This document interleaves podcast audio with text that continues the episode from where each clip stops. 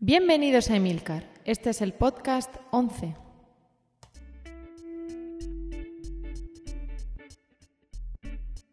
Hola, muy buenas. Yo soy Emilcar y mi voz es una de las que vas a escuchar en este podcast.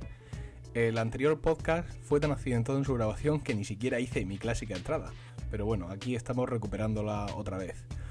Hoy vamos a iniciar una pequeña nueva línea en el podcast porque he pensado que quizá mejor hacer podcasts más cortos, de tal manera que pueda sacarlos con más frecuencia.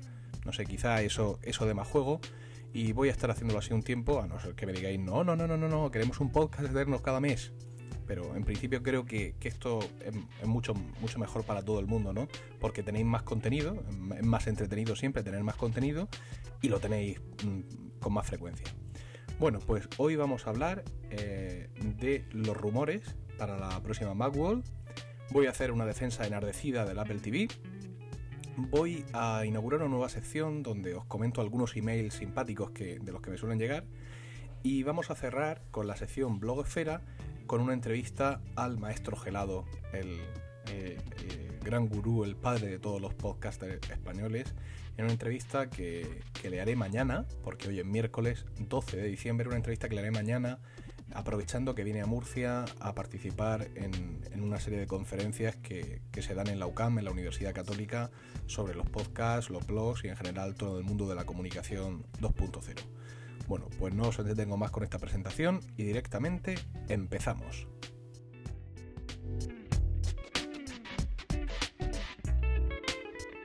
Bueno, pues la Macworld se acerca y al igual que en el último podcast eh, hablaba de qué esperamos de Apple, eh, no sé si recordaréis que comentaba que estábamos en unos momentos un poco mm, pausados, ¿no? Como una ausencia de noticias, como una especie de aburrimiento y de contenidos, pero también vaticinaba yo, profeta de mí, que en breve empezarían a estallar los rumores sobre eh, la Macworld. Y efectivamente así, así ha sido. Tampoco hace falta ser muy druida para darse cuenta. Y bueno, los rumores sobre la Macworld tienen eh, claros protagonistas, pero antes vamos a centrar un poco en fecha. La Macworld eh, se inaugura el 14 de enero y la keynote de Steve Jobs, en la que tenemos puestas todas nuestras esperanzas, será el martes 15 de enero a las 6 de la tarde hora española. ¿Qué significa esto? Pues significa, amigos de appsmat.com, que no voy a poder estar con vosotros en vuestro podcast eh, porque eh, a esa hora yo estoy trabajando los martes. O sea que, me temo que, voy a tener que, que pagaros la indemnización de nuestro contrato porque no voy a poder no voy a poder estar con vosotros. Eh, aparte de este terrible, de este terrible asunto, ¿qué se espera ahora mismo de la Macworld? Bueno, pues son hay dos o tres, dos o tres rumores estrella. El primero, sin duda, creo que es el del, el del ultra portátil, que es un, producto que se viene esperando desde hace tiempo. Se habla de que podría ser un portátil con una pantalla de 12, 13 pulgadas, aunque parece que definitivamente va a ser de 13 pulgadas o que podría ser de 13 pulgadas. Se comenta que no va a llevar una unidad óptica, es decir, no va a tener un grabador de, DVD o lector de DVD. Y también se, se comenta que eh, la memoria de almacenaje no va a ser un disco duro, sino que va a estar compuesto por memoria flash. Eh, porque se entiende que ya ha bajado suficiente de precio como para que sea no excesivamente caro incorporarla en un dispositivo de estas características. Por otro lado, se habla del iTablet, es decir, el, tablet PC versión Apple, soportando un sistema eh, MacOS, es decir, con, Leopard, ¿no? Se dice que aprovechando la experiencia que tiene ahora mismo Apple con el iPhone, pues que podría surgir este tipo de, dispositivo.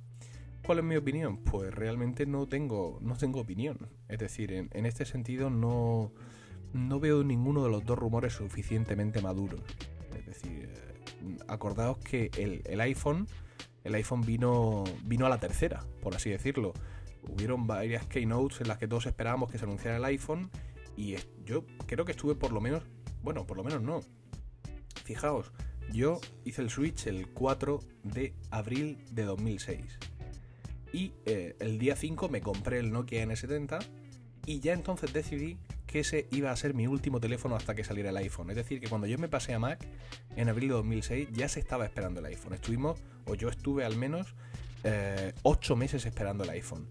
Pues yo creo que en este sentido los rumores todavía no están eh, muy, muy maduros y, me parece no sé, no sé. Lo mismo meto la pata, ojalá. Complicado que veamos un ultra portátil y un o un iTablet en, en esta Macworld. Pero claro, es que si no vemos esto, ¿qué es lo que vamos a ver? Porque en una Macworld se suelen hacer anuncios, anuncios importantes. ¿Podríamos ver una nueva versión de iTunes? Pues sí, pero nadie se va a tirar de los pelos por eso. ¿Podríamos ver una actualización del Apple TV? Pues sí, pero tampoco esto va, a mover a las masas. ¿Podríamos ver un nuevo iPhone? Pues no, no creo. No creo que veamos un nuevo iPhone, pero ni además ni siquiera un apunte hacia el nuevo iPhone. ¿Qué, ¿Qué es lo más probable, por así decirlo? Pues yo creo que lo más probable es una actualización completa del MacBook, un rediseño del MacBook, un rediseño también externo del MacBook Pro, un nuevo Mac Pro y eh, un nuevo eh, Mac Mini, pero de verdad. Es decir, estoy hablando de rediseño de estos cuatro equipos. Y eh, haciendo esto, Apple habría rediseñado por completo toda su gama de ordenadores en un periodo de seis meses, es decir, desde agosto con la presentación de los nuevos iMac de aluminio hasta esta Macworld de enero, donde renovaría toda la gama de, de ordenadores. Esto es, digamos, desde mi punto de vista, lo más probable. ¿Qué puede ser el One More Thing, el ya tirarse de los pelos? Pues que nos pase como con el iPhone. Es decir, que realmente aparezca algo nuevo, es decir, un nuevo ordenador en el segmento, no actualizaciones de los que existen, pero que no sea un ultra portátil y tampoco sea un iTablet, sino que ocurra como con el iPhone. No sé si recordáis, cuando salió el iPhone, no era nada de lo que se esperaba la gente, diga lo que diga el personal. Nos esperábamos, y lo he dicho muchas veces, un, iPod Nano con un teclado y notábamos con un canto los dientes. Y sin embargo salió el iPhone que no era nada de lo que esperábamos y además era la mezcla de un montón de patentes que han venido saliendo durante los meses anteriores. Pues digamos que mi apuesta fija sería la renovación completa de todos los ordenadores que quedan, es decir, todos salvo el iMac, y mi apuesta arriesgada sería ese algo raro que va a, que va a mezclar el ultraportátil con el iTablet, con todas las patentes que ha estado Apple publicando eh, desde agosto hasta aquí. Y, bueno, y ahí queda mi, mi modesta apuesta.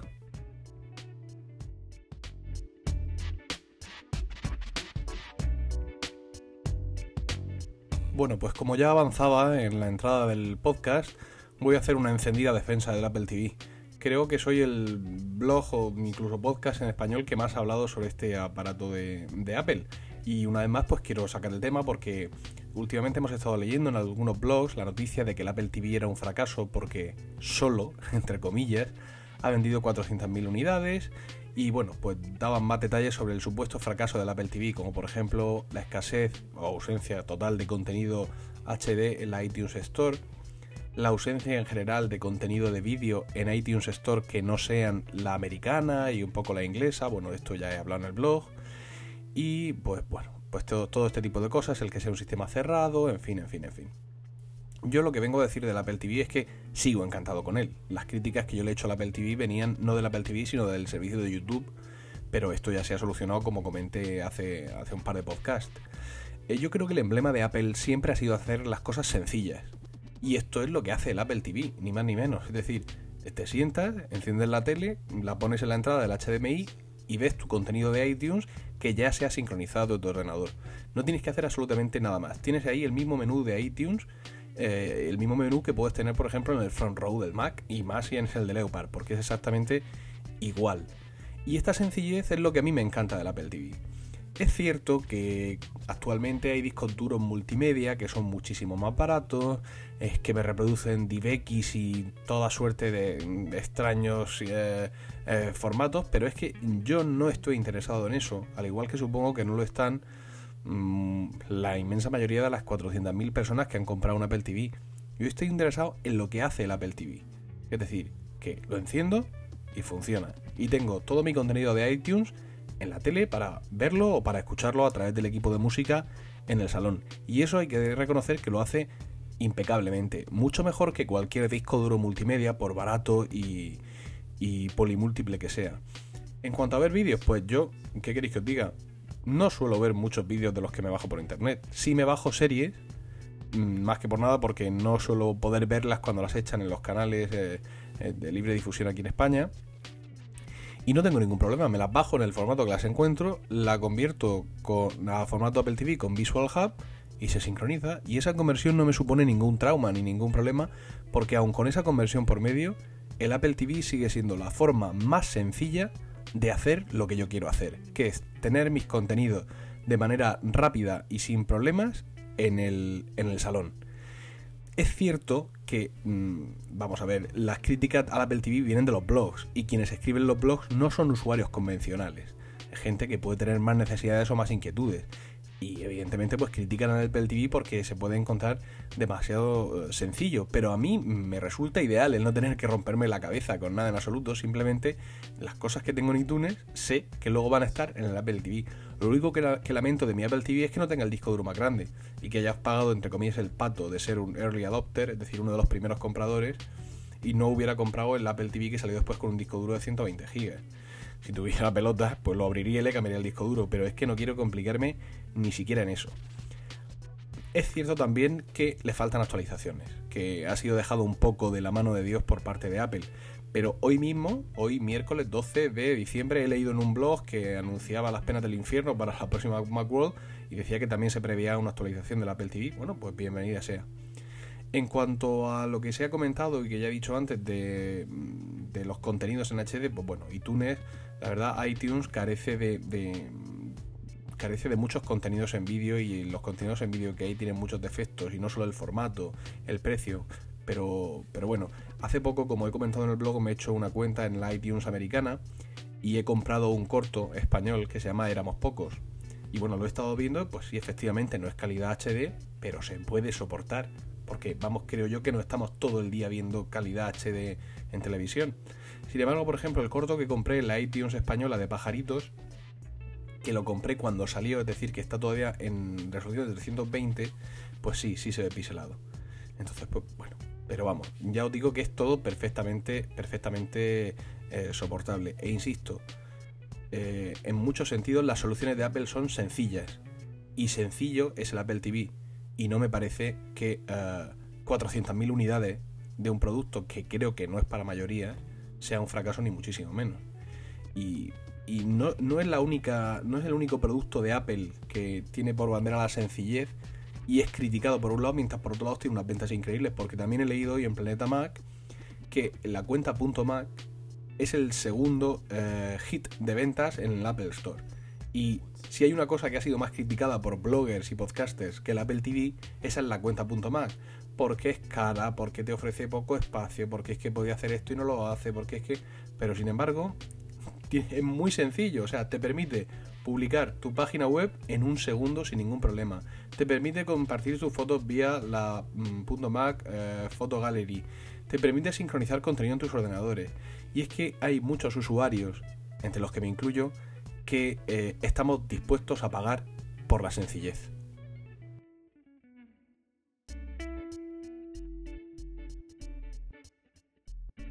De un tiempo a esta parte estoy recibiendo bastantes emails. Eh, son dudas generalmente sobre el iPhone, cosas muy puntuales, que aunque bueno, se pueden encontrar por ahí en foros y en otros sitios con más profundidad de lo que yo puedo explicar.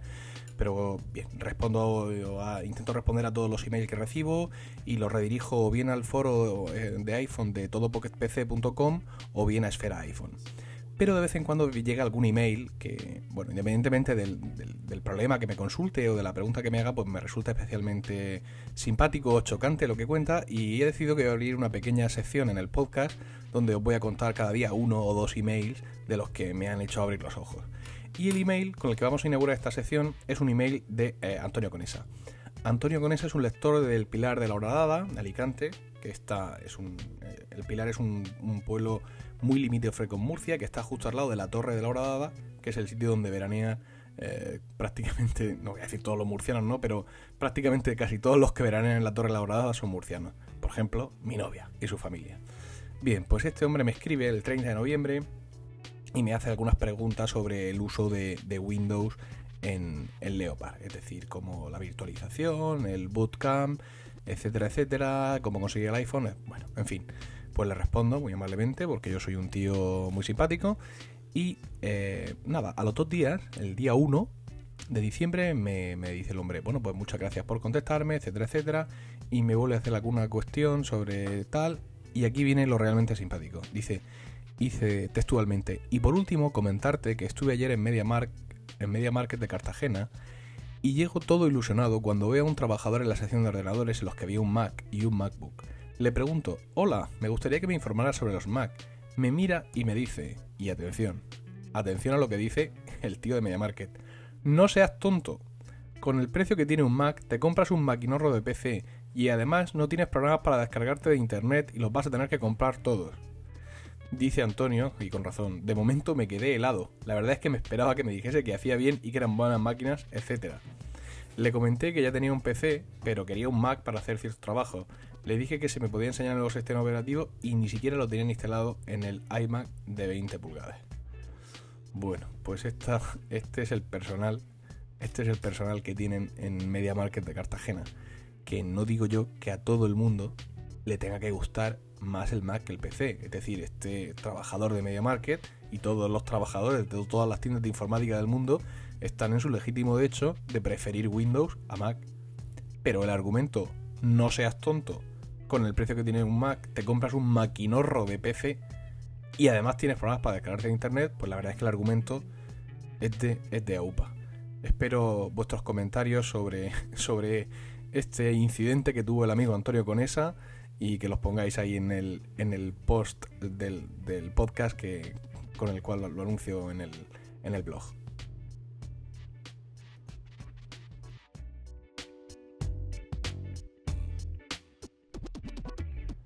Bueno, aunque en la intro he comentado que en la sección de Blogosfera tendríamos una entrevista al maestro Gelado, no he explicado que esta entrevista se hace dentro del marco del UCAM Media Lab, que es una jornada de un día de duración que organiza la Universidad Católica San Antonio de Murcia, la UCAM, eh, y que gira en torno a las salidas profesionales que los alumnos de la carrera de periodismo, porque es esta carrera la que lo organiza, tienen en la web 2.0 mediante blogs, podcasts, etcétera.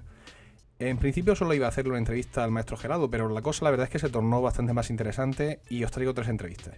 La primera y triplemente mencionada Gelado, luego la entrevista con José Miguel Noguera, que es el profesor que organiza estas jornadas, y finalmente una entrevista con eh, Pedro y Jesús, que son dos alumnos que han estado en la organización del, evento, eh, tanto este año como el pasado.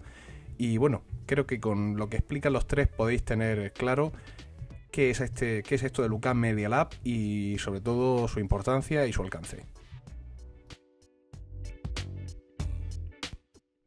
Bien, pues acaba de terminar el UCAM Media Lab y estamos aquí con el maestro Gelado. Y hablar de Gelado es hablar de podcast, que es lo que él ha hecho durante la hora, que se nos ha hecho corta, que ha durado su exposición en, esta, en estas jornadas. Pues vamos a seguir hablando de podcast, porque el maestro Gelado opina que los podcasts que vienen de las radios comerciales no son competencia. Bueno, no era así exactamente la pregunta. No son competencias del leal. Eso. Pero primero, maestro es el maestro Yoda. Yo creo que es el único, el único maestro. Pero sí, yo no lo veo. La pregunta yo la entendí yo como que si la radio era competencia desleal para los podcasts o viceversa. Sí. Yo creo que no en el sentido hacia la radio. En el sentido hacia los podcasts desleal no lo sé, pero juegan con un arma muy importante y es que son un medio y el resto no. Entonces, claro, basta con decirle a su audiencia tradicional, tenemos un podcast para que las, las descargas aumenten inmediatamente. Basta con ver los rankings, aunque no sean una cosa a tener en cuenta estadística y demás, pero los rankings de iTunes, por ejemplo, para ver que cuando entraron las radios automáticamente se situaron en los primeros puestos por encima de otros podcasts que tenían, se supone, más oyentes, más descargas y tal, pero enseguida fue muy rápido y coparon los puestos y ahí se han quedado. Y es lógico, son medios y tienen mucha fuerza pero a la, a la, hora de la verdad, a la hora del oyente seleccionar con el iPod y decir, no, señalaba el iPod simplemente del iPod, ¿no? De, que lo estamos grabando en un iPod así. Pues a la hora de seleccionar, da igual si es una cadena de emisoras de radio, una radio pequeñita, la BBC o un podcast de un chaval que hace desde su casa. Es igual, porque el oyente dice, no me gusta, lo quito, o este podcast es lo que yo busco, me suscribo a él y por lo tanto mm, desecho los otros. En ese sentido yo creo que nivela mucho los podcasts, los blogs, internet, en general lo que es la distribución online, nivela esa posibilidad de competir. Lo que pasa es que, claro, lógicamente, un medio hace así, hace un encarte en un diario, lo que sea, que encima no le cuesta porque pone publicidad en el otro lado, juega con muchas más armas y se da más a conocer y tiene que tener obligatoriamente, normalmente, más oyentes. Pero bueno, mm, es así, los medios son así, ¿no? Vamos a tirar un poco más de este hilo porque yo escucho muchos programas de radio vía podcast que de otra manera no podría escuchar porque se emiten a una hora en la que yo no puedo estar al lado de la radio. ¿Crees que se cuenta actualmente con medios suficientes y suficientemente fiables de medición de, de audiencia de los podcasts? De los podcasts sí. El problema es que a lo mejor no, muchos, o yo, y yo lo reconozco también, deberíamos mirar más nuestras estadísticas, aunque suene a ombliguista y tal, pero deberíamos mirarlo más seriamente y analizar y decir, pues la tendencia es así, el número de oyentes total puede ser tal, para saber un poco de qué estamos hablando, porque nosotros mismos tiramos piedras contra el tejado de los podcasts diciendo, va, si esto lo sabemos, lo escuchan cuatro gatos y tal. A lo mejor no. O a lo mejor sí, pero realmente tener no tenerlo, sino mirar más las herramientas de que disponemos. Y herramientas hay. FeedBurner te ofrece estadísticas solo de los feeds, claro, no de las descargas directas. Pero si alojas en un sitio donde tienes posibilidad de ver los archivos del tipo MP3 que se descargan, tienes realmente un contador casi casi de oyentes se supone que, que, alguien que se baja el podcast normalmente lo va a escuchar, pero, o por lo menos lo hace una vez si no lo vuelve a escuchar, no lo está descargando y no escuchando, ¿no? De hecho, hay muchos programas que te paran si no escuchaslo, y creo que iTunes también te lo hace, te para el podcast y no descarga más si no los estás escuchando. O sea que tenemos las herramientas, pero hay que sacarle más provecho y también sería muy interesante que hubiera un sitio donde, donde poder eh, mostrarlas y verlas sin miedo sin presunción y sin temor y sin modestia, simplemente, pues esto es lo que tengo y esto es lo que hay. Si sumamos todo, nos puede dar una audiencia global, aunque todos sabemos que mucha gente escucha varios podcasts, pero bueno, no sé. Creo que es bueno saber de qué estamos hablando técnicamente en estadísticas. Y lo que sí sé, a través de gente que me, un poco me ha consultado, es que en las universidades se está moviendo el tema y están muy interesados en estudiar qué audiencia hay de, de podcasts, de videoblogs y demás. Eh, existe una especie de mito, o por lo menos yo creo en él, y es que la penetración de los podcasts en Estados Unidos, en la sociedad eh, civil, por así decirlo, no en la sociedad friki, es muy intenso. ¿Qué puedes hablarnos de esto? ¿De qué, penetración real hay en la gente, entre comillas, normal? ¿Y en qué posición nos encontramos en España o en el resto de Europa?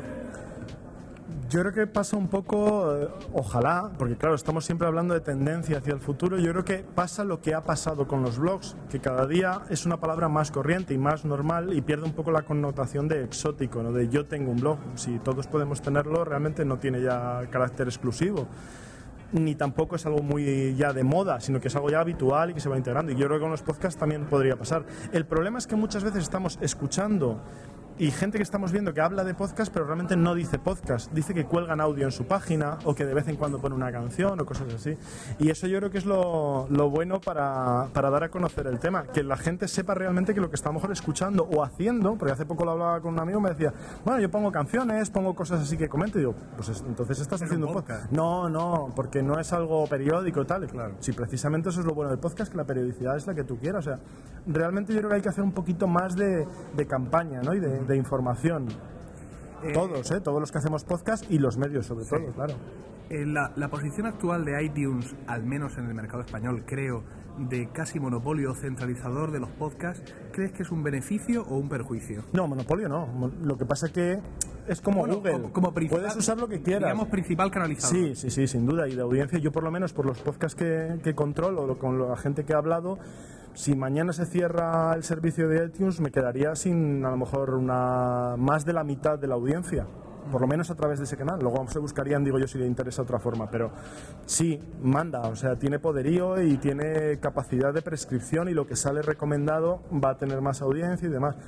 Se supone, vamos, por lo menos eso suele ser pero no, no es la única forma de encontrar podcast. Probablemente mucha gente encuentre los podcasts a través de Google.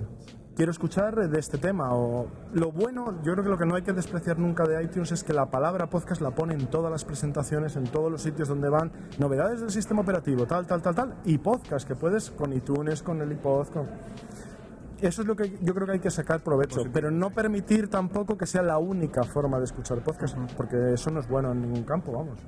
Bueno, y para terminar, eh, una nota emotiva, uno de los podcasts más conocidos en español, que era Cabreados, uh -huh. cuya cifra de audiencia desconocemos porque... Millones, Rafa, millones y millones, eso... Bueno, ha terminado... Es ha de terminado, dominio público. Sí, ha terminado su andadura y pues quisiera que le dijera desde aquí a Rafa Osuna, que no sé si escucha este podcast, algo que todavía no le hayas dicho o algo que ya ayer le hayas dicho.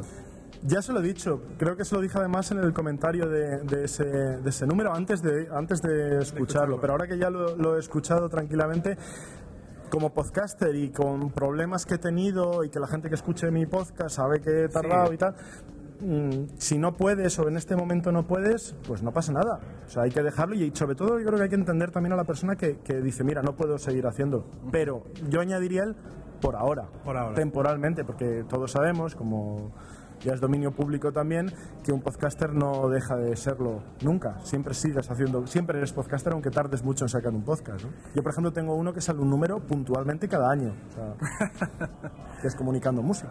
Bueno, pues muchas gracias por estos minutos que me has dedicado y por el camino que has abierto para tantos podcasters españoles. Pero hay que hacer más, hay que dar más a conocer y sobre todo a la gente que veamos que mete audio y tal y no lo llama podcast, pues decirlo, mira, oye, esto se puede llamar así, hay directorios, tal, o sea, hacer más, más campaña, ¿no? Muy bien, muchas gracias. A ti.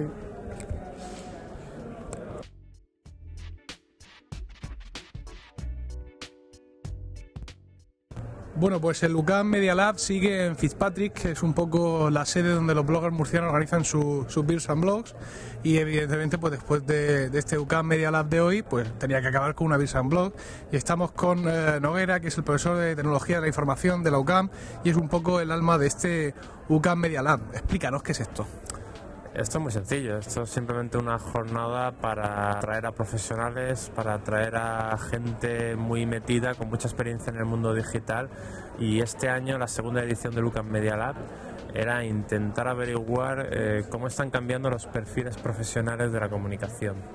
Porque un periodista no es ni mucho menos lo mismo que hace cinco años, tampoco un publicista, tampoco un comunicador audiovisual porque Internet está cambiando muchas cosas y lo primero que ha cambiado es que las audiencias ahora no son principalmente, o no son solo, mejor dicho, consumidoras de información, son también productoras muy activas en algunos casos de contenidos y eso trastoca muchísimo el status quo en el momento en el que los medios ya no tienen ese monopolio para producir contenidos. Eh, muchas veces da la sensación de que la realidad, y en concreto Internet, va por delante de lo que la sociedad o incluso la universidad es capaz de asumir. Sin embargo, la sensación que a mí me ha dado esta tarde, que es la única tarde que yo he podido estar en la UCAM Media Lab, es que al menos la carrera de periodismo en la UCAM sí está muy puesta y sí está muy puesta al día. ¿Esto es, digamos, es algo característico vuestro? ¿Puedes presumir de ello? ¿O crees que todas las facultades de periodismo se han puesto ya las pilas? Hombre, yo no sé cómo trabajan otras facultades de periodismo. Sí que estamos intentando en la UCAM ponernos bastante al día y particularmente desde tecnología de la información, que es la materia de la que yo me encargo, mm, lo que intentamos es que un periodista y cualquier comunicador en general, porque tampoco queremos hacer demasiadas distinciones entre periodista, publicista y comunicador audiovisual, eh, sepa que no puede darle la espalda a, un- a fenómenos tan emergentes como es el de las el periodismo ciudadano o llámalo periodismo participativo, llámalo como quieras, el de los medios sociales, encabezados por los blogs, pero que siguen con los wikis, que siguen con los podcasts, que siguen con los foros. Y, todo esto que genera? Genera muchísimas conversaciones entre actores que no son profesionales de la comunicación. Ni lo son, ni les interesa serlo. Pero es muy importante que los que sí que son profesionales de la comunicación tengan muy en cuenta estas conversaciones porque les va a dar un material muy valioso. Y para eso hay que manejar un wiki, hay que manejar un blog y hay que ser poco menos que un nativo digital. Eh, dices que es la segunda edición de este UCAM Media Lab eh, y evidentemente los resultados de la edición de, este año todavía están por ver, pero en la edición del año pasado, ¿notaste un cambio en las iniciativas personales de los alumnos después de este Media Lab? Sí, la verdad es que de estas cosas, con que salgan tres alumnos que se les encienda la lucecita o la vocación, tú ya te das con un canto en los dientes, ¿no? Y sí que notas, sobre todo en los alumnos que están más implicados en la misma organización del evento, eh, también porque son los que más cerca tienes, que empiezan a darse cuenta de que es que tienen en la red un- un una nueva oportunidad laboral, sencillamente, porque ahí no tienen que esperar ni siquiera a, a los- contrato. Exactamente, es que lo que siempre decimos, mm, no encuentras ninguna oportunidad laboral, eh, créala tú, crea tú tu propio medio de comunicación y convierte tu blog, convierte tu nanomedio en tu primer eh, currículum digital, en tu primera identidad de dominio público y cuando alguien busque en Google tu nombre, que aparezca lo que tú quieres que aparezca y que aparezca la identidad profesional que a ti te interesa que los demás vean de ti. Y en eso sí que estamos haciendo mucho hincapié a los alumnos. Eh, no necesitas eh, conseguir el papelito en el cuarto año, no esperes al papelito, porque con el papelito de licenciado van a salir muchos y eso no te va a diferenciar de nadie. Lo que tienes que hacer es desde ya eh, empezar a ser profesional de la comunicación y demostrarlo en Internet, que ahí se puede demostrar muy fácilmente. Y ya digo, para eso no tienes que esperar a la graduación. Abre tu blog, crea tu identidad de dominio público y demuestra al resto de medios lo que sabes hacer. Y mucha gente ha conseguido trabajo de esa manera. Habéis traído mucha gente de fuera y por lo que he visto los medios técnicos que tenéis a vuestra disposición para estas jornadas son importantes. Supongo que tenéis el pleno apoyo de, la UCAM para, para, digamos, en cuanto a la financiación de todas estas jornadas. Mm, Si te digo la verdad, la financiación de esta jornada ha sido un poco jugar al sudoku, ¿eh? porque eh, uno se echaría las manos a la cabeza si yo dijese por qué cantidad o qué cantidad ha costado traer a 12 personas para que durante un día estresante, pero muy, muy bonito, nos hablen de estos nuevos perfiles de la comunicación. Eh, evidentemente no vienen por dinero, porque no, no les interesa el dinero, porque la UCAM no, no financia estas cosas. Eh, Aquí lo que ha habido ha habido mu- mucho esfuerzo de networking, mucho esfuerzo de contacto personal, eh, mucho esfuerzo de aprovechar sinergias. Yo conozco a fulanito, tú conoces a menganito. A ver si podéis venir este día a Murcia y, y a contarnos vuestras experiencias. Sí que hemos tenido, eso sí, la ayuda de la CAM en el último momento, que ha estado muy bien.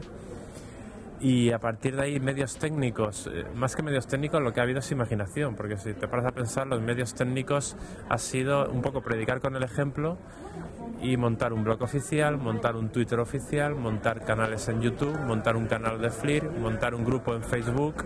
Lo que se les ha pedido a los alumnos de, de la organización es que hiciesen un alarde de imaginación y que aplicasen eh, todas las tecnologías de las que íbamos a hablar a lo largo de la jornada para cubrir la propia jornada.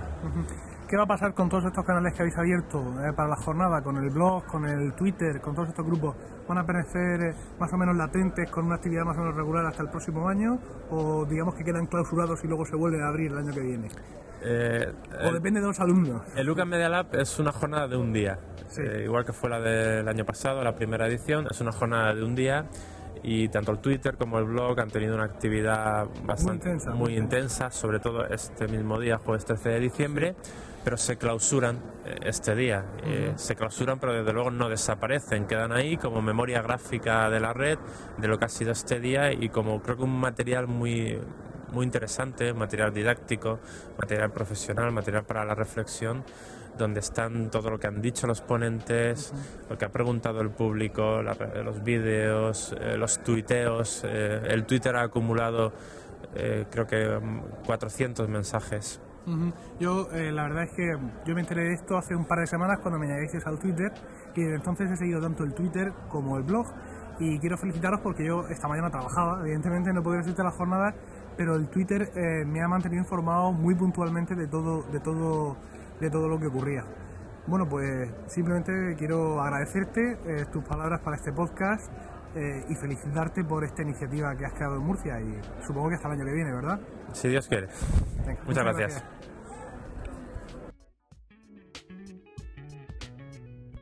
Bueno, pues seguimos en Fitzpatrick's y tenemos aquí a Pedro y a Jesús, que son dos de los alumnos de la UCAM que han participado en la perfecta, ¿por qué no decirlo, coño?, organización de este UCAM Media Lab.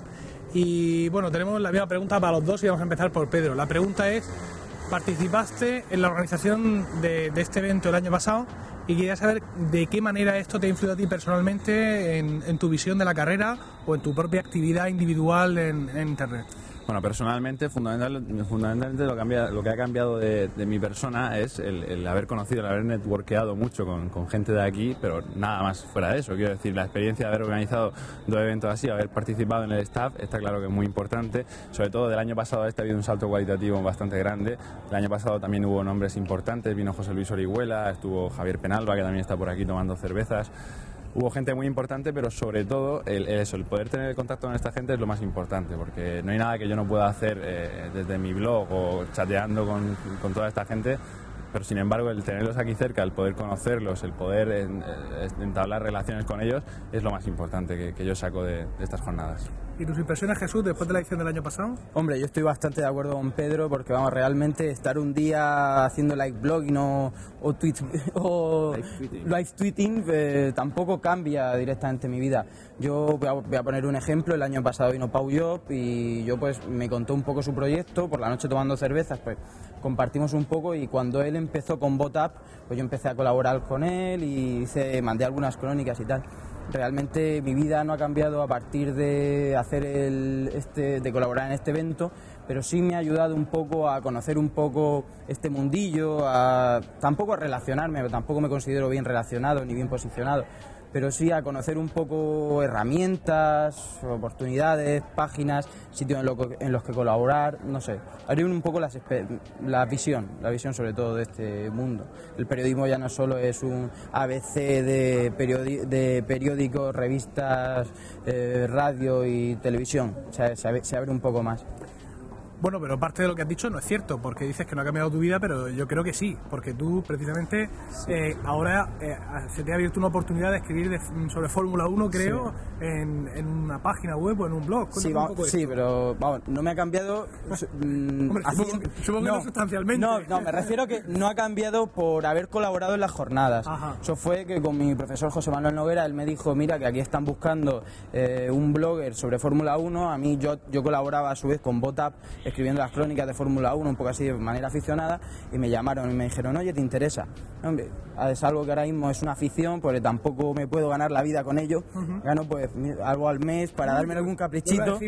No, no, no, no, no, no, un caprichito para, para- no, no, no, para hacerme, para darme algún caprichito, pero vamos, que lo que es con la, con la jornada no he ganado, a lo mejor sí con la, con las relaciones que he podido sacar y tal, pero tampoco por colaborar en sí no, no he ganado nada. Gané más en el Beers and Blog del año pasado que a lo largo de la jornada. Eh, Pedro, eh, ¿cómo has visto, digamos, eh, del año pasado a este?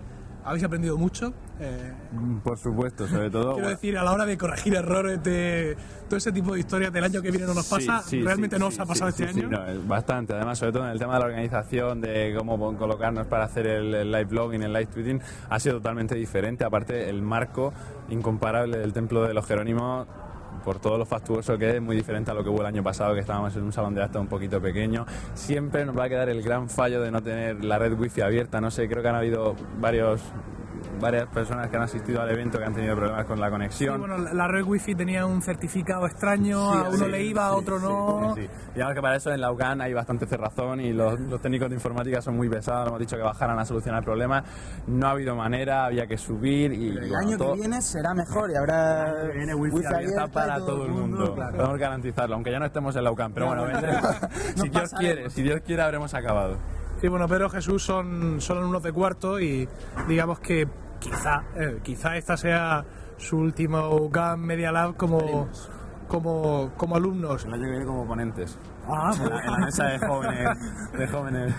Eh, la participación de, los- de los alumnos, Jesús, del, del resto de alumnos, digamos de los que no están tan implicados en la organización como vosotros. Hombre, yo tampoco soy nadie para recriminar nada, hombre, está claro que eh, la gente que realmente se interesa por el tema ha sido un porcentaje muy pequeño, realmente, pues, oye, vamos y en una jornada sacamos un crédito, bien, pero yo creo que hay gente, hay cantera, poca, pero bueno, poco a poco se va... Realmente hace tres años en la UCAM esto del periodismo digital y tal apenas se trataba poco a poco, pues si este año salimos 6, 7 que nos interesa el mundillo, bien. El año viene 10, así porcentualmente cada año va creciendo y no sé, yo me muestro esperanzado para, el año, para que los años venideros nos vayan robando los trabajos y se vayan interesando más por este mundo. Y para terminar, Pedro, ¿tú estás contento de la manera en que la UCAM ha reaccionado en cuanto a su plan de estudio con respecto a las nuevas posibilidades que Internet eh, abre a los periodistas? Sí, estoy bastante contento, sobre todo ya, ya te digo con la incorporación de José Manuel Noguera, que bueno, cambió totalmente la asignatura de tecnología de la información. Antes no se daba nada relacionado con, propiamente con Internet y con las nuevas tecnologías se daba una cosa muy abstracta, se daban temas de teoría de la comunicación aplicada, unas cosas muy diferentes. Y José Manuel nos, nos supo abrir un poquillo el tema de la aplicación práctica, el acercarnos a, la- a las herramientas. Y bueno, y, y bueno el, el decano Arturo Merayo ahora también ha hecho muchas, muchos cambios en el plan de estudios. Hay una asignatura que se llama documentación informativa, en la que antes se daba documentación y biblioteconomía, y la han cambiado totalmente y ahora es dan blogs. blogs la asignatura se sigue, se sigue llamando eh, documentación informativa, pero se dan totalmente. La de Josep Martínez Polo Sí. y, y quiero decir, dan, González Trinamita y mira, ahí están empezando, ya te digo, lo que nosotros hicimos en tercero, ellos lo están empezando en segundo, incluso hacen muchas más cosas que nosotros, cosas que no pudimos, no nos dio tiempo el año pasado con el podcast o cosas similares, pues este año las están incorporando ya en segundo. Y por eso te digo ya que las generaciones que vienen cada vez antes van aprendiendo un poco más esto. Y si, dentro de unos años la mitad de la gente está interesada en estas nuevas tecnologías, pues mira, De hecho, hay cuatro o cinco asignaturas orientadas a las nuevas tecnologías en la UCAM, pero claro, hay que, eh, desde, la, desde la carrera de Ciencias de la Comunicación o desde lo que es la facultad, hay que orientarse por ese camino. Quiere decir, hay itinerarios de especialización y uno puede coger el itinerario de nuevas tecnologías y multimedia y coger las asignaturas como optativa y tal, e ir encaminándose hacia, hacia estas cuestiones. Muy bien, pues muchísimas gracias a los dos, pero no quiero cerrar esta entrevista sin hacerle a Pedro una pregunta que nos va a dejar en evidencia a los dos, sobre todo ahora que ha llegado mi novia, y es, ¿qué colonia usas? Uf, ¿Te ha gustado, de verdad? Mucho. Paco Rabanne, Ultraviolet. A ver, mi novia procede a oler, A todas le gusta. está preaprobada Sí, por mi novia, muchísimas ya gracias a sabemos los cuál va a ser el regalo de Navidad. Venga, gracias a ti, Emilio. Hasta luego. A